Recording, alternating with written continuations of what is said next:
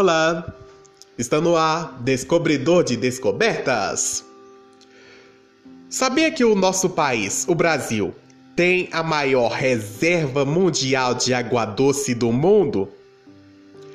Pois é, é isso mesmo.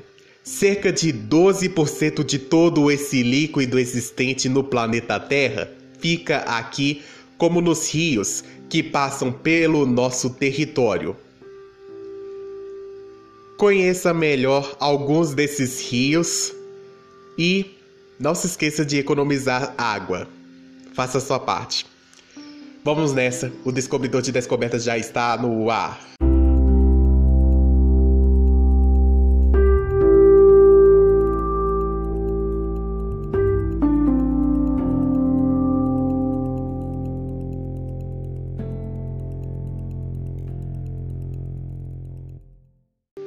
Rio Paraná nasce da união de dois rios brasileiros, o Rio Grande e o Rio Paranaíba, e passa por São Paulo, Minas Gerais e Mato Grosso do Sul, além do Paraguai, Argentina e Uruguai. Com 2.960 quilômetros de extensão, é o segundo maior do Brasil. Ele marca a divisão entre os estados de São Paulo e Mato Grosso do Sul. Mato Grosso do Sul e Paraná, e é fronteira entre Brasil e Paraguai. Rio São Francisco, com 2.893 quilômetros de extensão, nasce em Minas Gerais, passa por Bahia, Pernambuco e deságua no Oceano Atlântico, na divisa dos estados de Sergipe e Alagoas. Apelidado de Velho Chico, é importante para a economia da região Nordeste. Alguns trechos são usados para navegação, irrigação e pesca. Existe até um projeto para a transposição desse rio, que aconteceu e que já virou realidade, e que faz com que as águas atingirem regiões que sofrem com a seca. Rio Paraíba do Sul O Rio Paraíba do Sul banha os estados de São Paulo, Minas Gerais e Rio de Janeiro, com 1.137 quilômetros de extensão. Mas ele nasce com outro nome, Rio Paraitinga, na Serra da Bocaina, em São Paulo. Quando o Rio Paraitinga encontra com o Rio Paraibuna, também em São Paulo, ele passa a se chamar Rio Paraíba do Sul. A água desse rio abastece milhões de pessoas. É lá também que, em 1717, foi encontrada a imagem de Nossa Senhora Aparecida, padroeira do Brasil. Rio Parnaíba. Ele marca o limite entre Maranhão e Piauí desde 1718, quando o Piauí foi criado tem 1.485 quilômetros de extensão e é essencial para a região, servindo como fonte de energia, pesca, navegação e lazer. Rio Doce, medindo mais ou menos 853 quilômetros, é importante na região sudeste passando pelos estados de Minas Gerais e Espírito Santo. Foi essencial para as conquistas de sertanistas, que são pessoas que se aventuraram na exploração do interior do Brasil, a partir do século XVIII.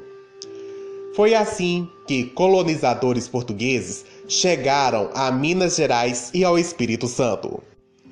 Rio Tietê extremamente poluído, o Tietê possui 1.136 quilômetros de extensão, cortando o estado de São Paulo até chegar ao Rio Paraná, na divisa com Mato Grosso do Sul.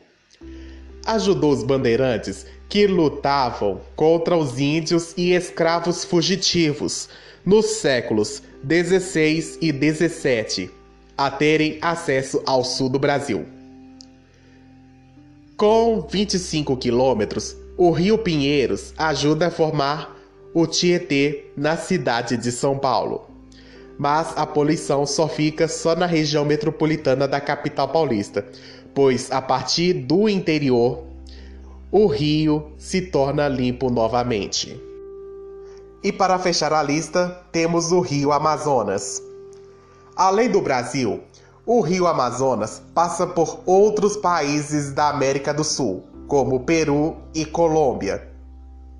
É o segundo maior rio da Terra, pois tem 6.992 quilômetros de extensão e o responsável por um quinto do volume total de água doce que deságua em oceanos em todo o mundo. O rio Amazonas nasce no sul do Peru e no Brasil une-se aos rios Negro e Solimões, no estado do Amazonas.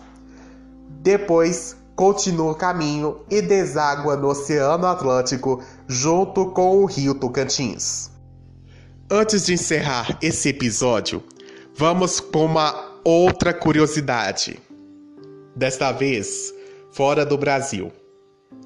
Em Londres, na Inglaterra, o rio Tamisa, conhecido no século XIX pelo mau cheiro, é um exemplo de despoluição. O processo começou em 1895 e já apresentou resultados em 1930.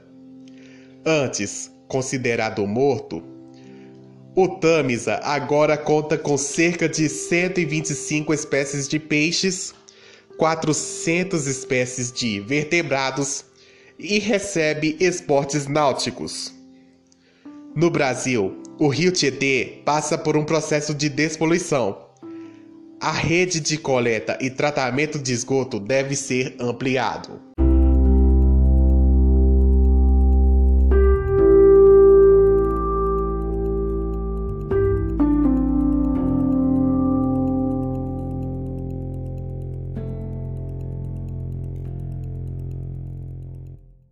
O podcast Descobridor de Descobertas de hoje fica por aqui. Espero que vocês tenham gostado desse episódio. Ah, e lembre-se: a água é um bem precioso, tá?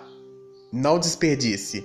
Cuide da água e, e economize muito esse bem precioso.